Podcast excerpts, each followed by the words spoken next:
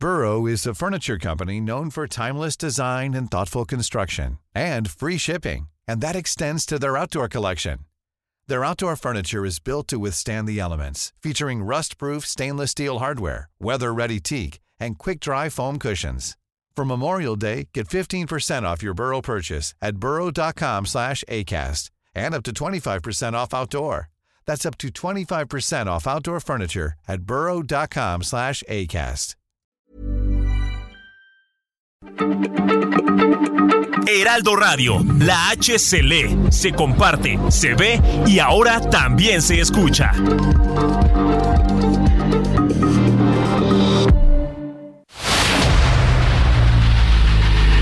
El dedo en la llaga. Había una vez un mundo en el que nadie creía. Un país de historias inexplicables. Una nación con personajes asombrosos. Santo Tomás tenía razón. Hay que ver para creer.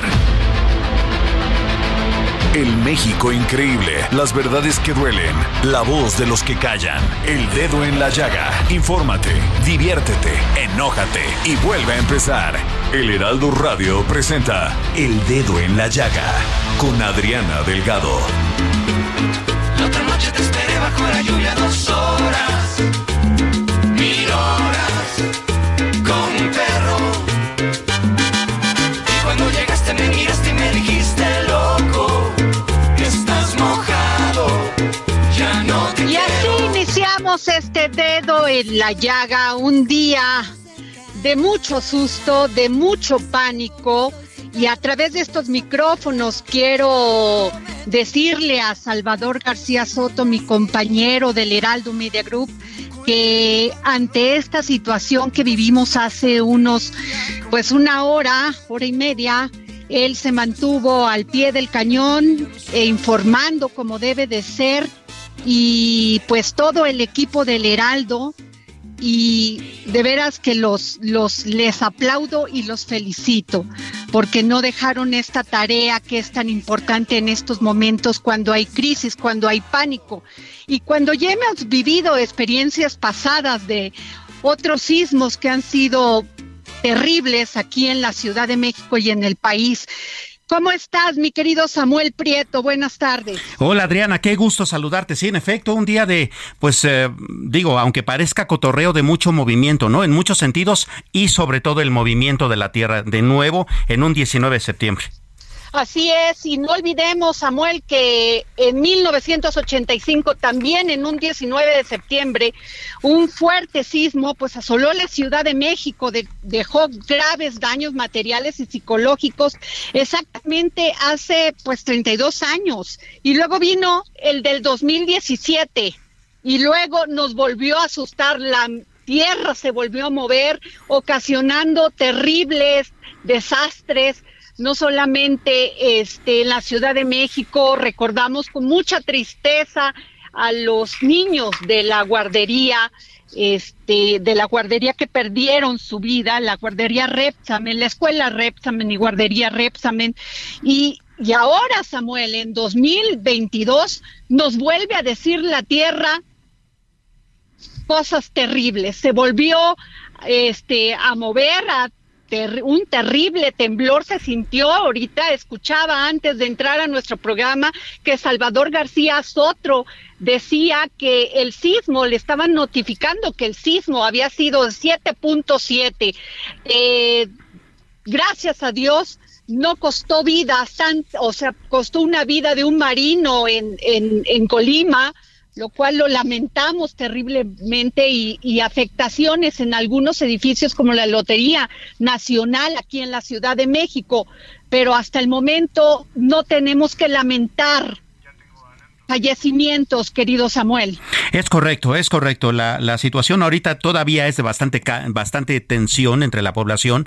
Eh, no hay tantos daños como sí los hubo en el 2017. Afortunadamente los servicios de emergencia estaban más que alerta justamente porque una hora atrás o menos de una hora atrás habíamos hecho este gran simulacro que se hace cada 19 de septiembre justamente para recordarnos que estas cosas pueden suceder en cualquier momento. Así es de que, bueno, afortunadamente eh, no pasó a muchos mucho más mayores de lo que pudo haber sido y eso es importante, es importante siempre tenerlo eh, eh, en la vista porque significa que necesitamos todo el tiempo estar preparados. Así es, y tener muchísima, muchísima paciencia, tolerancia, porque después de este, de este, de este simulacro, Samuel, inmediatamente nos estábamos sentando cuando viene, este, viene este movimiento telúrico y mucha gente no supo cómo reaccionar.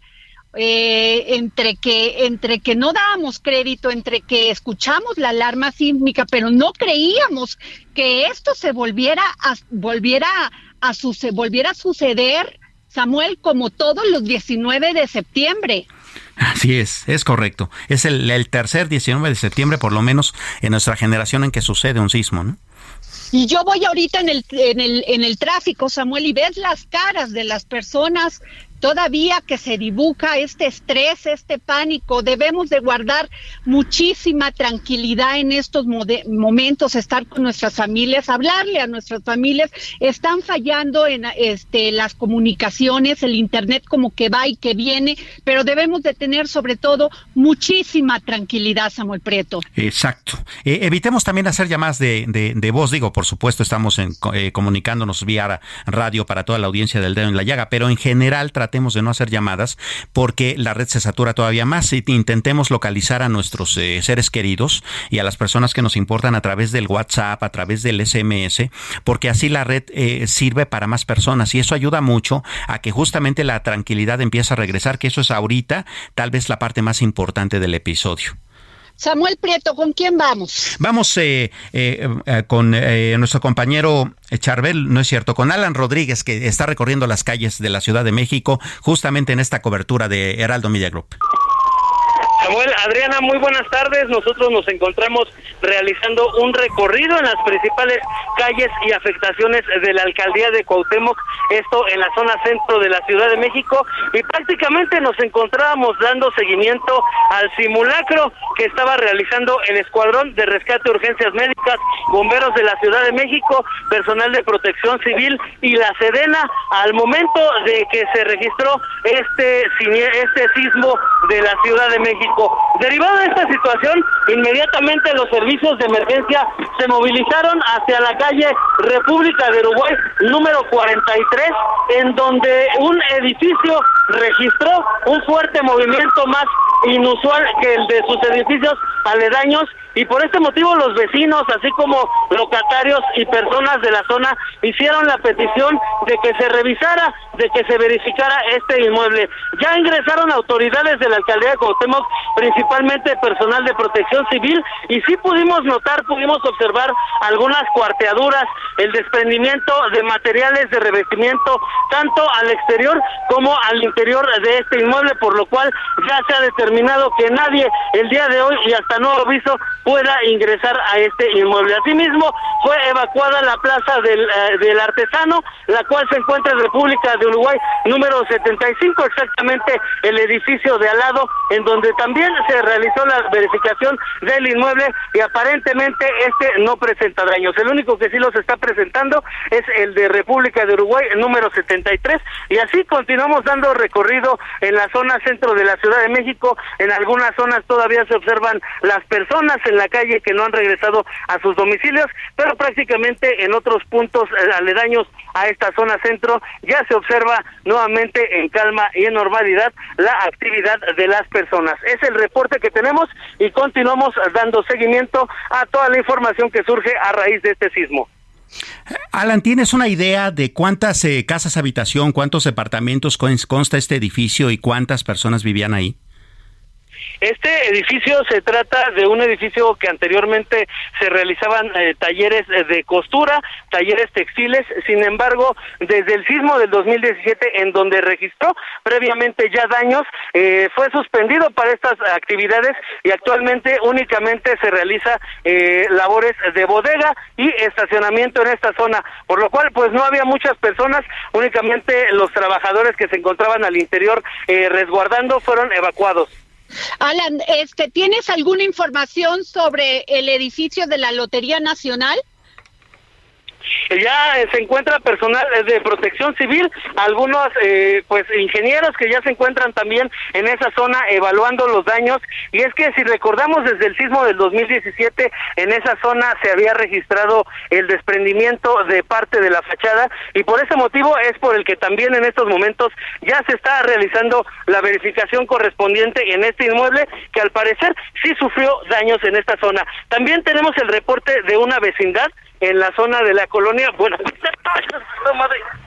Ay, perdón, perdón.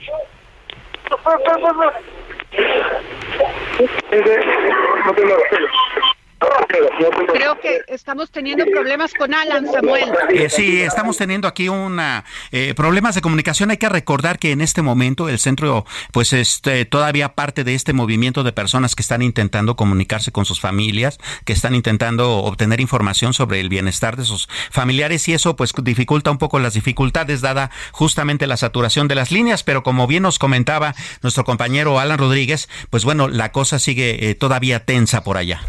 Además, este, bueno, Samuel, vimos muy oportunamente, muy en lo oportuno, eh, y debemos de felicitar al presidente Andrés Manuel López Obrador porque de inmediato él este, salió a decir que hasta el momento casi había sido un minuto, dos minutos después, diciéndonos pues de cuánto había sido el sismo y que hasta el momento le estaban reportando que estaba todo bien. Luego ya salió Claudia Sheinbaum y, y el, el, secretario de Seguridad Omar García Harfuch a decirnos de las afectaciones de manera muy oportuna, Samuel, hay que decirlo.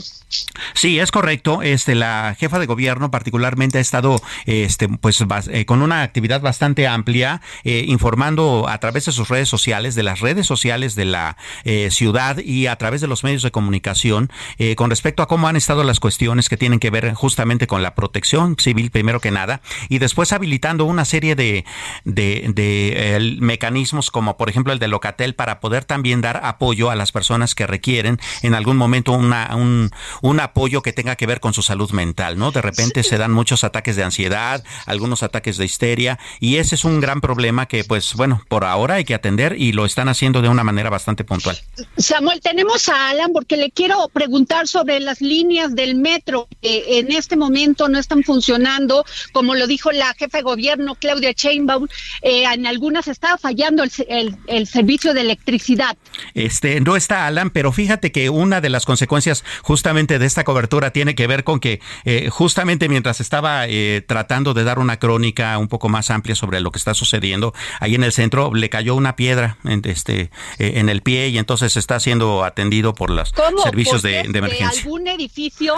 no, no, no, era una cosa que tenía que ver ahí con, con el movimiento de esta dirección en República de Uruguay 73. El edificio pues continúa ahí, ya está cerrada la entrada de ese edificio, los habitantes no lo pueden ocupar, pero en el, en el estira y afloja, pues tuvo ahí un accidente y entonces lo están atendiendo este, las emergencias médicas. Bueno, pero vamos a estar pendiente de Alan. ¿Con qué seguimos, Samuel? Eh, tenemos eh, también en la línea de Heraldo Mida Group a Charbel Lucio. Tú sabes, él es corresponsal de, de, de nuestra casa editorial allá en, en, el estado de Michoacán, que es donde se dio el epicentro sí. de este sismo.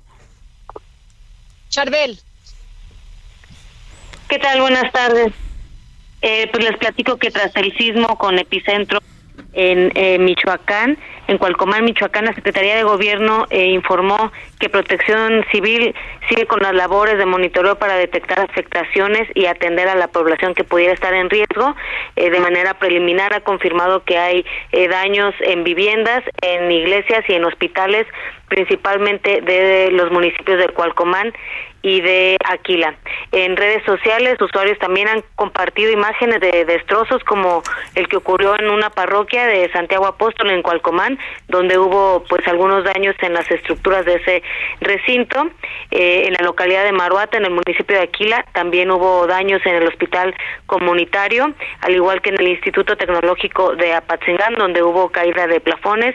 También en el municipio de Pátzcuaro se reportaron afectaciones en el Palacio Municipal, una iglesia también y en un puente vehicular, así como en algunas viviendas antiguas. Y bueno, hace unos minutos el gobernador de Michoacán, Alfredo Ramírez Bedoya, dijo que no hay pérdidas humanas que lamentar tras este movimiento telúrico, solo hay pérdidas materiales, principalmente en los municipios de Cualcomán y de Aquila, sin embargo, pues se siguen haciendo revisiones en diversos municipios eh, de un, corredor que va desde la tierra caliente de Michoacán hacia la sierra y hacia, hacia la costa donde fue eh, pues la región donde está el epicentro de este sismo. Te quiero preguntar, ¿no hay anuncio todavía de mareas altas en la costa de Michoacán? Porque en Colima nos están registrando. Perdón, ¿me puedes repetir la pregunta? Se cortó un poco la Samuel, por favor. Ah, sí, con gusto, Charbel. Te eh, preguntaba Adriana Delgado si se ha registrado o hay eh, todavía alerta de que pueda haber tsunami o mareas altas, considerando que, pues bueno, todavía hay alerta en otros estados aledaños. Bueno, lo que comentó el secretario de Gobierno Carlos Torres Piña es que esta este posible tsunami pues queda descartado debido que eh, fue en una zona más profunda. Sin embargo, pues eh, supongo que tendrían que ser otras instituciones a nivel federal quienes eh, nos confirmaran esta información. Los michoacanos pues se encuentran alerta. sabemos que después de un sismo como el ocurrido vienen réplicas, así que pues están temerosos, están pues a la espera, a la expectativa de que pudiera registrarse otro otro sismo aquí en Michoacán.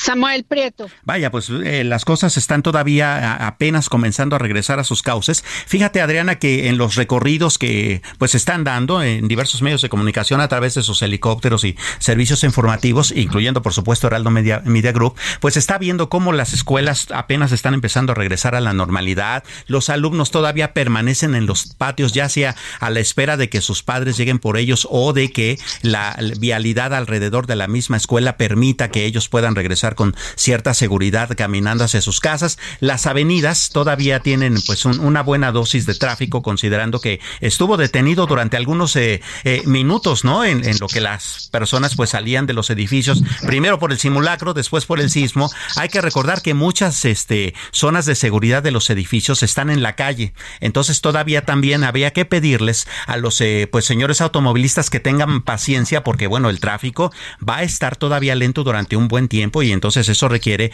pues una buena dosis de tolerancia y de, de, paciencia.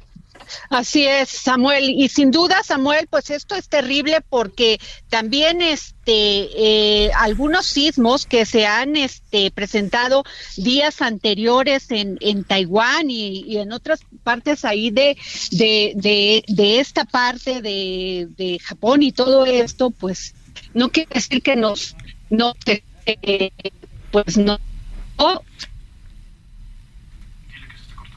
Este, tenemos un poquito de problemas de comunicación contigo, Adriana. Vamos a tratar de estabilizarla, pero sí, en efecto, es eso es cierto. Eh, tenemos que estar todavía muy pendientes de varias cosas, eh, de cómo está la infraestructura. Todavía tiene que haber una revisión de ingeniería bastante importante eh, con respecto a segundos pisos, con respecto a viaductos, con respecto a la infraestructura del metro. Hay que recordar que, por ejemplo, en una de las líneas la energía eléctrica, pues se tuvo que ir y entonces tuvo que haber este toda una revisión para que se pudiera restablecer también el servicio en el metro capitalino. Ahora la, información oficial es que ya las todas las líneas del metro están funcionando pues de una manera eh, constante. Este ya no hay problemas tanto de suministro de energía como de infraestructura y eso está permitiendo también que pues bueno la, ciudad de a poco empiecen a empiece a estar regresando a una eh, pues normalidad más o menos tensa. Eh, este día es pues bastante complicado para la emoción de los capitalinos considerando dos cosas. Primero,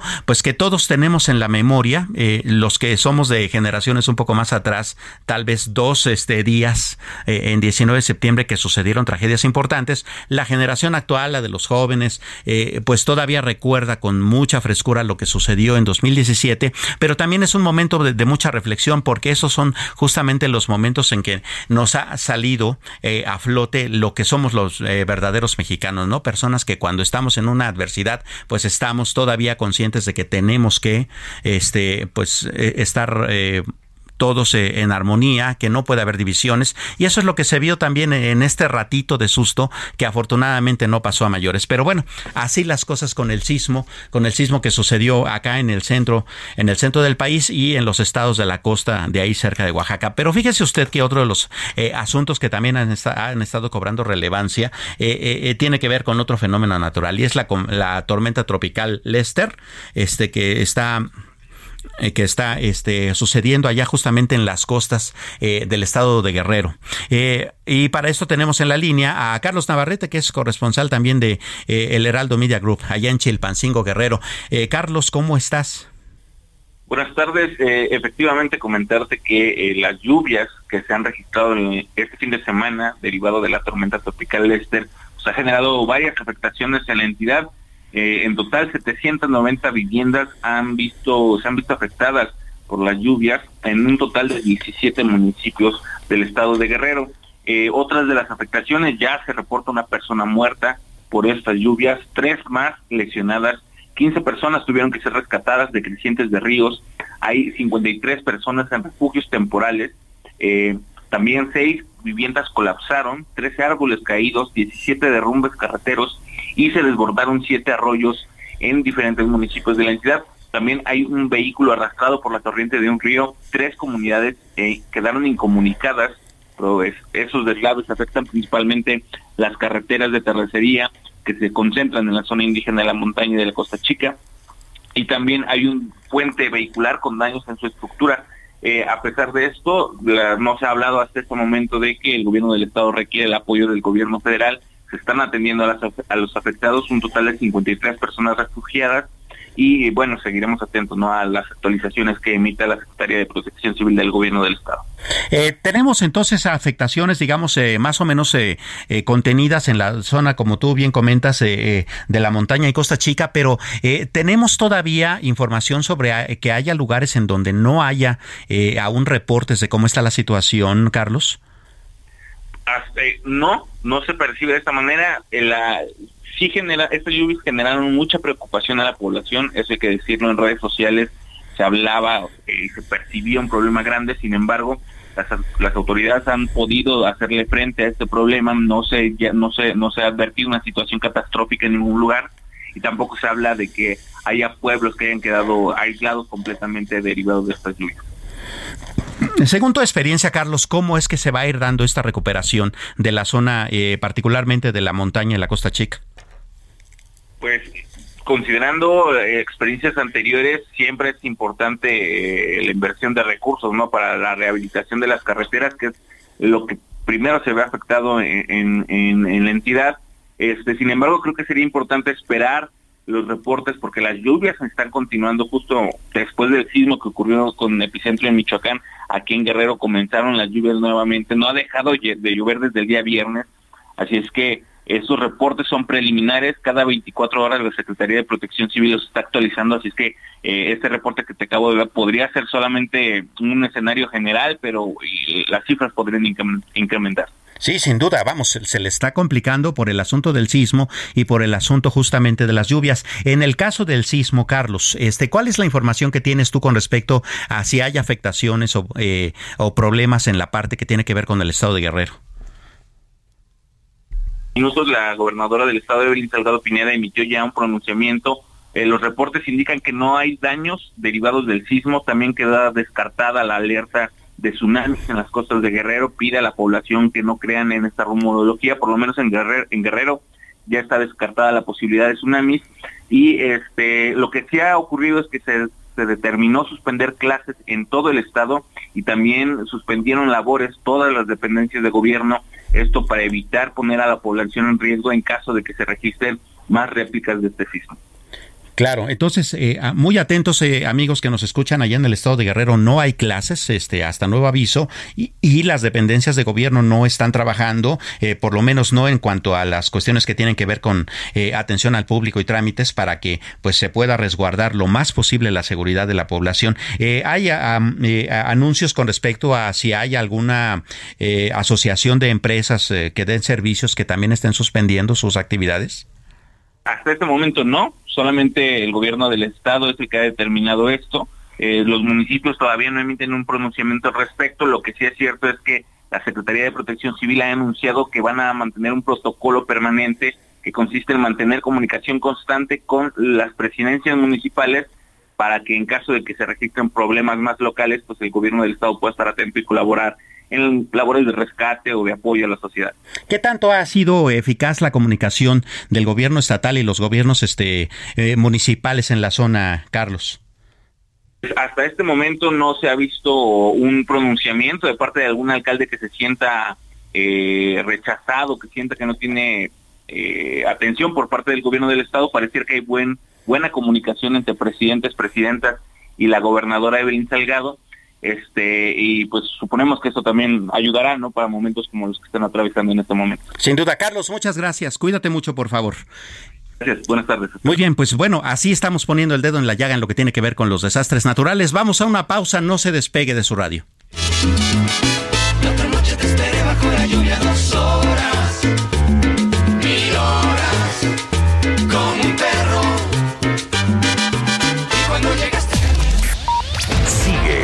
Adriana Delgado en su cuenta de Twitter. Arroba Adri Delgado Ruiz.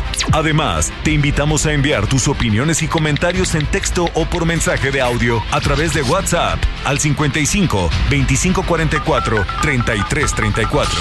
Y si quieres escuchar El Dedo en la Llaga de El Heraldo Radio, en cualquier momento y donde quiera que te encuentres, descarga el podcast disponible en Spotify y iTunes.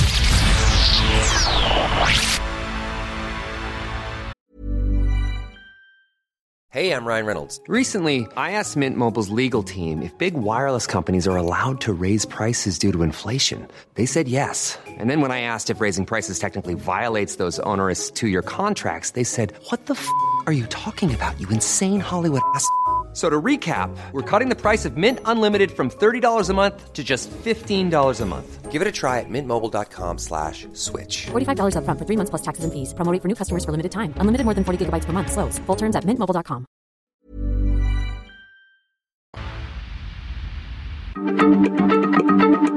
Heraldo Radio, la H se lee, se comparte, se ve y ahora también se escucha.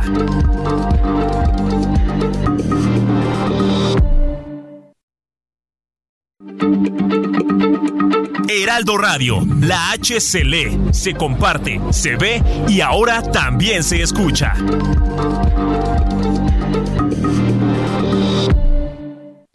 Sigue a Adriana Delgado en su cuenta de Twitter en arroba Adri Delgado Ruiz. Y envíanos tus comentarios vía WhatsApp al 55 25 44 33 34 o 55 25 02 21 04.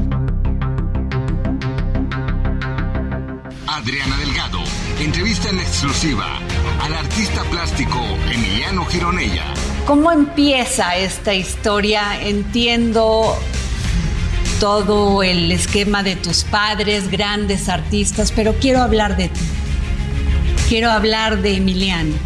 ¿Cómo es que se forma? ¿Cómo es que le gusta el arte? Independientemente de que comió, vivió y lo huele todos los días. Bueno, dicen que infancia es destino. Mi, infancia estuvo llena de grandes personajes como Octavio Paz, Manolo Martínez, el Indio Fernández, mi eh, padrino de bautizo, bueno, fue Manolo Martínez, Los Toros, el mundo del arte, de, digamos, de la segunda mitad del siglo XX, pasó por, bueno, en casa de mi padre o de mi madre, y pues unos dicen que es un privilegio conocer a estos personajes, pero a mí me tocó también conocerlos no nada más como creadores, sino también como familia. Y bueno, vengo de una familia disfuncional, como son casi todas, pero yo creo que la de los artistas son más.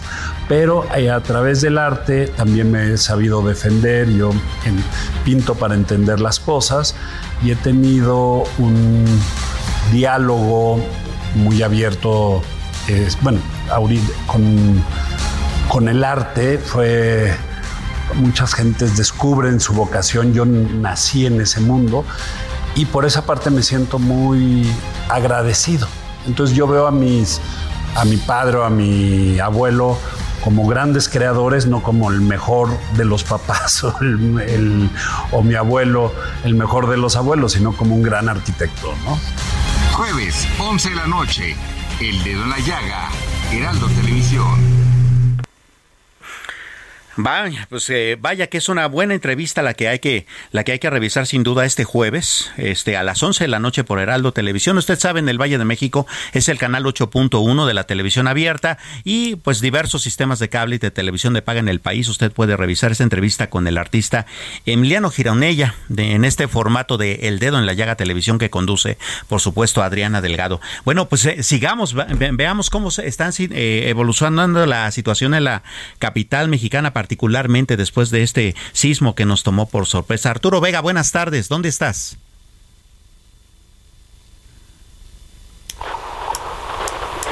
Eh, tenemos aquí un problema de comunicación, ya lo arreglamos. Arturo Vega, buenas tardes. Muy buenas tardes, Jesús Martín. La zona centro de la Ciudad de México vive eh, situaciones distintas. Hay calles en las que se mantienen los protocolos que implementa protección civil y hay calles en donde ya está la tranquilidad.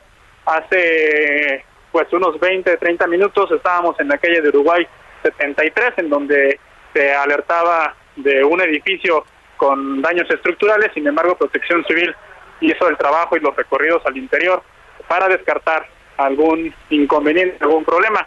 Sin embargo, los locatarios, bueno, pues estaban todavía asustados por lo que pudiera pasar en caso de alguna réplica. Eh, hicimos un recorrido también por Avenida Juárez eh, en las inmediaciones de la Alameda Central y bueno, justamente ahí es en donde nos tocó el sismo, estábamos haciendo la crónica del simulacro y fue cuando empezó a sonar la, alerta sísmica.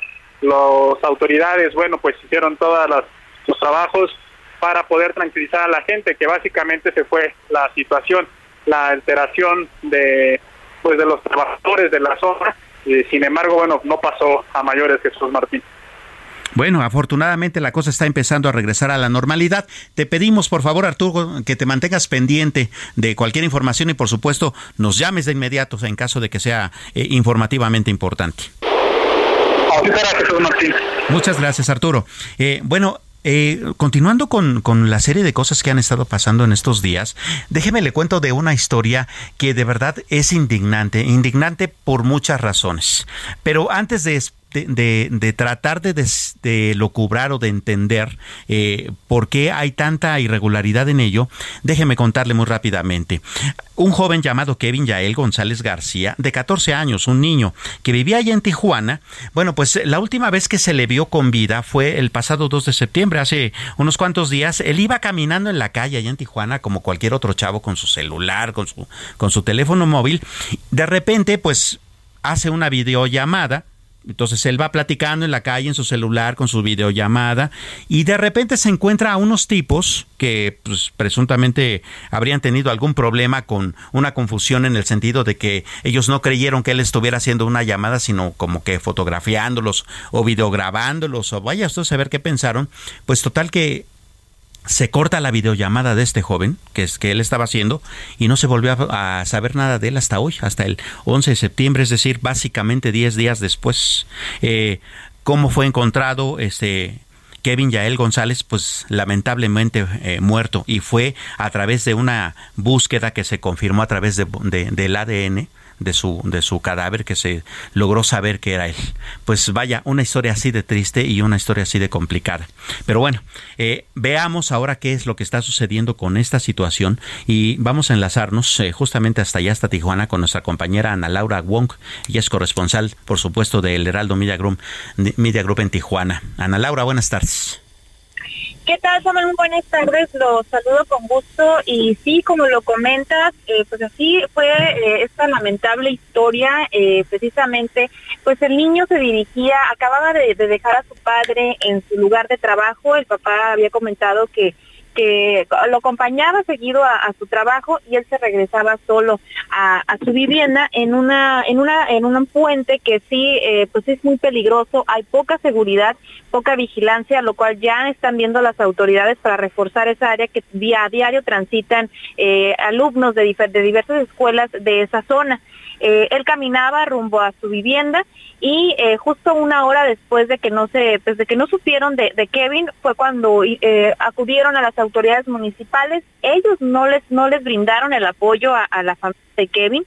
Esa fue parte de la denuncia que hizo su padre que no pues no apoyaron las autoridades municipales posteriormente, pues ya las 72 horas después de esta desaparición, la Fiscalía General del Estado pues activó esta alerta Amber después de tres días. Eh, fue la misma familia y, personas de, diversos colectivos acá en Tijuana que fueron a la canalización del río, un área donde abundan personas en situación de calle y que también persiste eh, pues el crimen organizado. Entonces entraron a esta canalización y en una de las compuertas fue donde localizaron dos cuerpos eh, sin vida y eh, después de, tres días pues ya dio la prueba de ADN positivo al cuerpo de Kevin Yael. Lamentablemente eh, pues la situación eh, hizo un poco de ruido en las autoridades que apenas hasta esta hasta con este caso van a actuar en el sentido de reforzar la, la vigilancia en esa zona eh, según la, alcaldesa, pues comenta que van a van a retirar a todas estas personas de la canalización, que presuntamente personas que vivían en esta canalización del río eh, fueron los que le arrebataron la vida a Kevin. Eh, ya se encuentra su familia en Guadalajara, donde se lleva a cabo el sepelio del menor de 14 años de edad y pues acá en Tijuana eh, hicieron un homenaje precisamente en donde él estudió la primaria y donde estudió la secundaria. Él terminó la secundaria en el mes de julio de este año. Eh, vaya, e, es una, es una historia por demás indignante, por demás increíble que las autoridades pues hayan visto todos estos problemas de inseguridad que había en ese sector y hasta que algo tan grave como esto sucede, hacen algo al respecto. Ana Laura, no te vayas. Eh, tenemos también en la línea al señor Eric González, él es papá de Kevin. Eh, don Eric, buenas tardes. Buenas tardes. Pues eh, primero que nada, nuestro, nuestro pésame y pues eh, lo, acompañamos en, en, el pesar que seguramente tiene por el fallecimiento, además de esa manera de su hijo. ¿Qué le han dicho las autoridades? Mire, pues yo ahorita estoy este, incomunicado, pues porque yo me vine aquí a Guadalajara este, para ver lo del sepelio pues de mi hijo. Este, todavía no me llega el cuerpo, este, según hoy me llega aquí el Coto Guadalajara y este, hasta la mañana me lo presentan pero estoy esperando a ver qué me dicen las autoridades, a ver cómo sigue este mi caso ahí en la, en la fiscalía, ¿verdad? Me tienen pues el contacto, más no me han hablado. Vaya, qué cosa.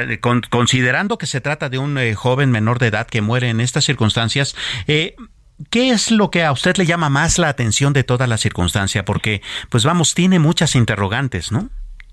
Sí, eh, sí, sí este, he tenido muchos, pues, este, llamadas y y la verdad pues casi muerta tengo la cabeza por otros lados este casi no no contesto.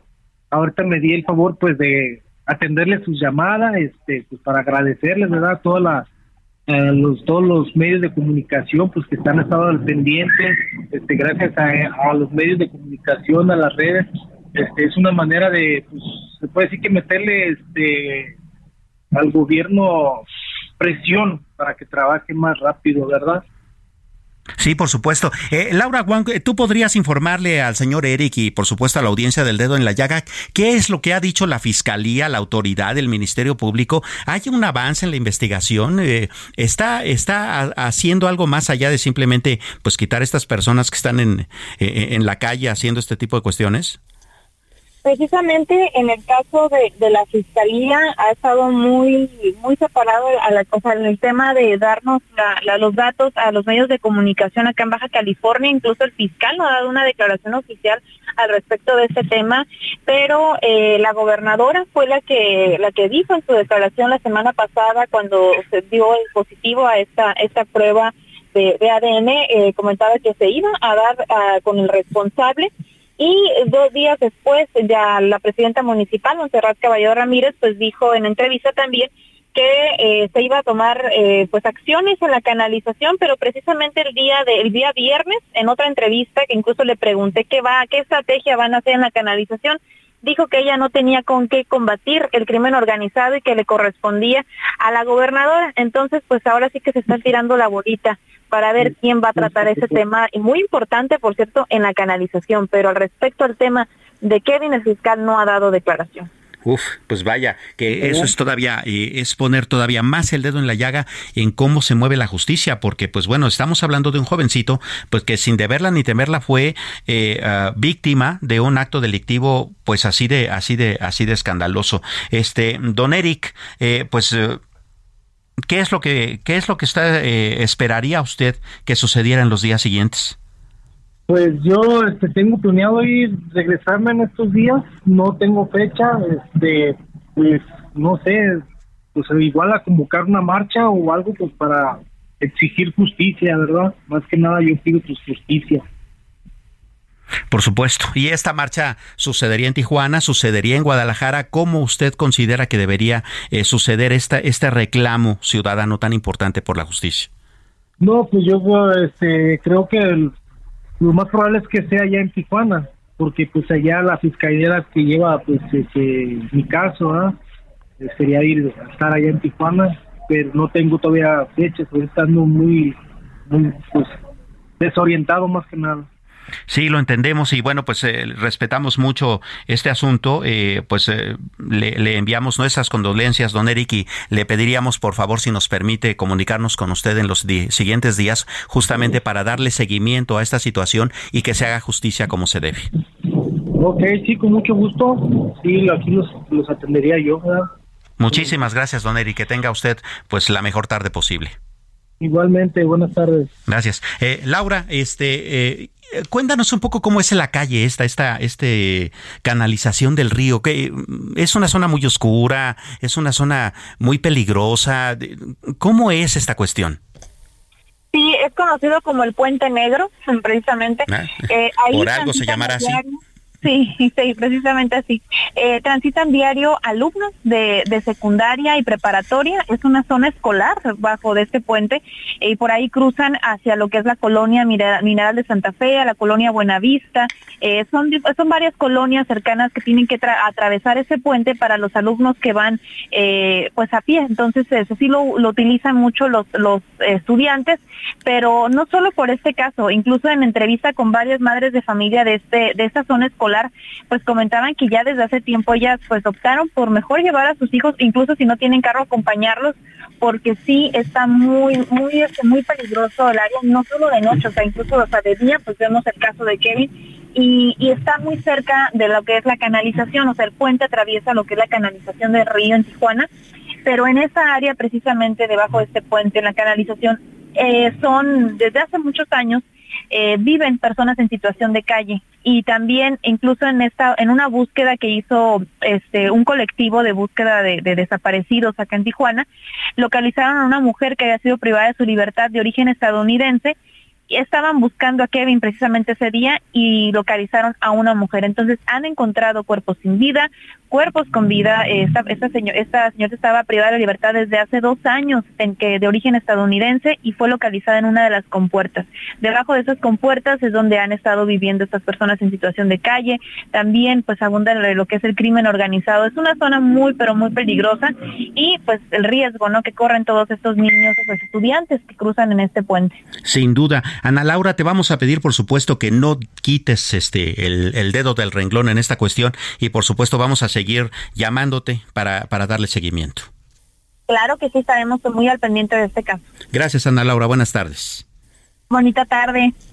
Eh, Pasemos a otro, a, otro tema. Eh, vamos a, digamos, del norte del, del país, ahora de, de, regreso al estado de Guerrero, acá en el sureste. Y fíjese usted que acá hay un problema, bueno, Guerrero tiene muchos problemas, ¿verdad? Y uno de ellos es justamente la educación. Eh, ahorita, bueno, están pasando por el asunto de, pues, eh, las afectaciones que haya podido dejar allá el sismo que tuvimos esta, este mediodía y particularmente las afectaciones que está dejando la tormenta tropical. Pero más allá de eso, eh, también hay una, una tragedia más permanente que se trata justamente de la educación. No hay maestros, las escuelas están en el abandono, la pobreza está haciendo que los indígenas y las personas pues que viven ahí de origen tengan que emigrar a los campos agrícolas o a los Estados Unidos o a ciudades en otros estados en busca de pues alguna oportunidad que les permita un poco eh, mejorar su nivel de vida. Esta es una denuncia hecha eh, pues por muchas instancias y una de ellas es el Centro de Derechos Humanos de la Montaña, eh, la, Chinoyan y uno de sus este de, de, sus portavoces de este Centro de Derechos Humanos es el señor Abel Barrera Hernández con quien nos comunicamos esta tarde. Don Abel, buenas tardes. Hola, ¿qué tal? Buenas tardes. Un gusto saludarte. Eh, pues eh, aquí desde Tlapa Guerrero estamos con problemas de internet, pero esperemos que no falle la señal. Pues un gusto desde aquí de la montaña decirte que pues lamentablemente tenemos que expresar la preocupación porque hay una situación muy grave porque la pandemia no solo vino a remover los escombros de este abandono y de esta situación de crisis recurrente en cuanto a la vida de los pueblos indígenas, sino a mostrar el rostro trágico de los de la niñez indígena que no tienen acceso a los centros educativos porque no hay, no hay docentes, los salones de clase son con láminas de cartón, de pisos de tierra y al mismo tiempo pues los niños se los tienen que llevar a los campos agrícolas a trabajar porque sus padres eh, pues dicen que sale cara a la escuela ahora comprar uniformes, comprar útiles escolares y pues sin tener un, un, un sueldo seguro no les queda de otra más que sobrevivir en los campos agrícolas, Samuel. Claro, don Abel, eh, dentro de las varias cosas que usted ha estado eh, puntualizando eh, de una manera muy sentida, cuenta que esta, esta, esta problemática se da particularmente en municipios como Chocochoapa, El Grande, Metlatónoc, Acatepec, Alcozauca, que son justamente municipios muy específicos eh, que tienen que ver justamente con la calidad de vida es muy baja, la pobreza es bastante amplia y ah, nos comentaba eh, que, ah, por ejemplo, las escuelas normales rurales ya estarían eh, teniendo nuevos maestros formados, por lo menos unos 500, que estuvieran atendiendo esas comunidades, pero más allá de eso, bueno, el ciclo escolar está pues atravesando por crisis importantes. ¿Puede contarnos un poco de eso? Sí, decirte que el ciclo escolar empezó con el grave problema de la falta de, de maestros en estas, en estas comunidades. Aquí el problema es que hay un gran número de maestros que son contratados por cinco meses, seis meses. Ya no se les renovó a estos maestros y maestras indígenas para continuar el ciclo escolar. Entonces, ya no regresaron a las escuelas y los padres resintieron la ausencia de estos jóvenes porque son jóvenes recién egresados. Aquí el grave problema es que no hay claves para que se contraten de manera definitiva a los maestros y maestras de nuevo ingreso. Entonces es un problema de seguridad laboral y de incertidumbre para la población infantil que va a la escuela. Claro, porque además se aúna la idea de que este, estos maestros hablan los lenguajes tanto locales de los, de los jóvenes como el español, ¿no? Que eso es eh, fundamental para su educación.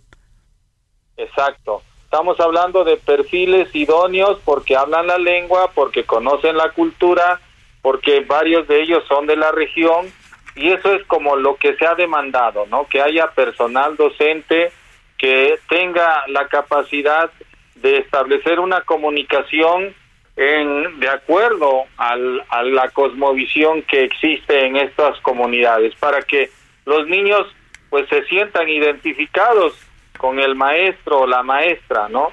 Y por otra parte también que valoren la cultura, ¿no? Porque hay pues también una actitud a veces eh, racista, discriminatoria, cuando los niños hablen su lengua, no se toma en cuenta la cultura de la gente, sus costumbres, sus valores, entonces se desetniza, es decir, se blanquea culturalmente y es lo que no se quiere, por eso se empobrece más eh, la vida de los pueblos, porque se les extrae sus bienes naturales, su agua, su territorio, y al mismo tiempo se les imponen eh, pues otras visiones educativas que los despojan de su riqueza cultural. Eso es por un lado. Por otro lado, Samuel, también decirte que pues esta situación es grave porque muchas familias tienen que emigrar a los campos agrícolas del norte del país porque ahí mismo no hay condiciones de sobrevivencia en el campo. O sea, es insuficiente los programas que federales no resuelven el problema del hambre, el problema de la falta de empleo, el problema de la salud porque no hay médicos el problema también de la atención a, la, a, a la familia porque no hay alimentos suficientes. Entonces, hay una composición de factores que realmente colocan a las familias en el filo de la sobrevivencia y tienen que llevarse a sus niños y sus niñas porque no pueden darse el lujo de que se van unos y se quedan otros porque es sostener a dos familias. Sí, por supuesto, pues don Abel. Vamos a continuar poniendo el dedo en la llaga en este asunto porque es sumamente importante y si nos permite le estaremos llamando en los siguientes días justamente para seguir poniendo el dedo en la llaga. Claro, con mucho gusto y pues estamos para servirle mostrando una realidad que la cera y que hay que atender por parte de las autoridades de los tres niveles de gobierno. Sin duda alguna. Muchísimas gracias, don Abel. Buena tarde. Muy bien, pues eh, tenemos unos, unos segunditos. Javier Ruiz, buenas tardes, reportero de Heraldo Media Group. Eh, danos una actualización sobre cómo están las cuestiones que tienen que ver con el sismo aquí en la Ciudad de México. Hola Samuel, ¿qué tal? Te saludo con gusto. Pues eh, buenas noticias, de acuerdo a lo que nos ha informado Humberto Arroyo, operador táctico de Protección Civil, nos ha mencionado que hasta el momento es saldo eh, blanco lo que se registró en la Ciudad de México, únicamente daños estructurales en algunos edificios que obligatoriamente tendrá que ir un director operativo, un DRO, para que cheque bien las estructuras. Dos eh, importantes edificios que se han checado. El primero, por supuesto, el edificio de la Lotería Nacional que se encuentra en el Paseo de la Reforma y la Avenida Bucareli, otro más en Edison y también justamente la calle de Rosales, donde pues sí se tendrán que checar bien las estructuras porque probablemente son los edificios que resultaron dañados. Afortunadamente, pues no hubo personas lesionadas. De momento, damos el reporte. Excelente noticia, Javier Ruiz, muchas gracias. Estamos atentos, hasta luego, buena tarde. Y bueno, pues con esta noticia de, de, del saldo blanco y solo dos edificios dañados, este, damos conclusión, hemos puesto el dedo en la llaga. Eh, a nombre de, de, Adriana Delgado, buen provecho, buenas tardes. Mi voz está tan fría como la nieve a mi alrededor. Mi voz está tan blanca que ya no sé qué hacer. El Heraldo Radio presentó El Dedo en la Llaga con Adriana Delgado.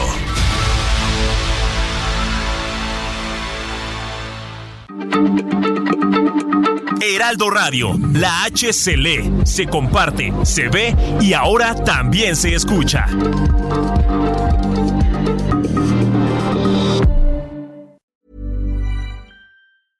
Imagine the softest sheets you've ever felt. Now imagine them getting even softer over time. That's what you'll feel with Bowl and Branch's organic cotton sheets. In a recent customer survey, 96% replied that Bowl and Branch sheets get softer with every wash. Start getting your best night's sleep in these sheets that get softer and softer for years to come. Try their sheets with a 30-night guarantee. Plus, get 15% off your first order at bowlandbranch.com. Code BUTTERY. Exclusions apply. See site for details.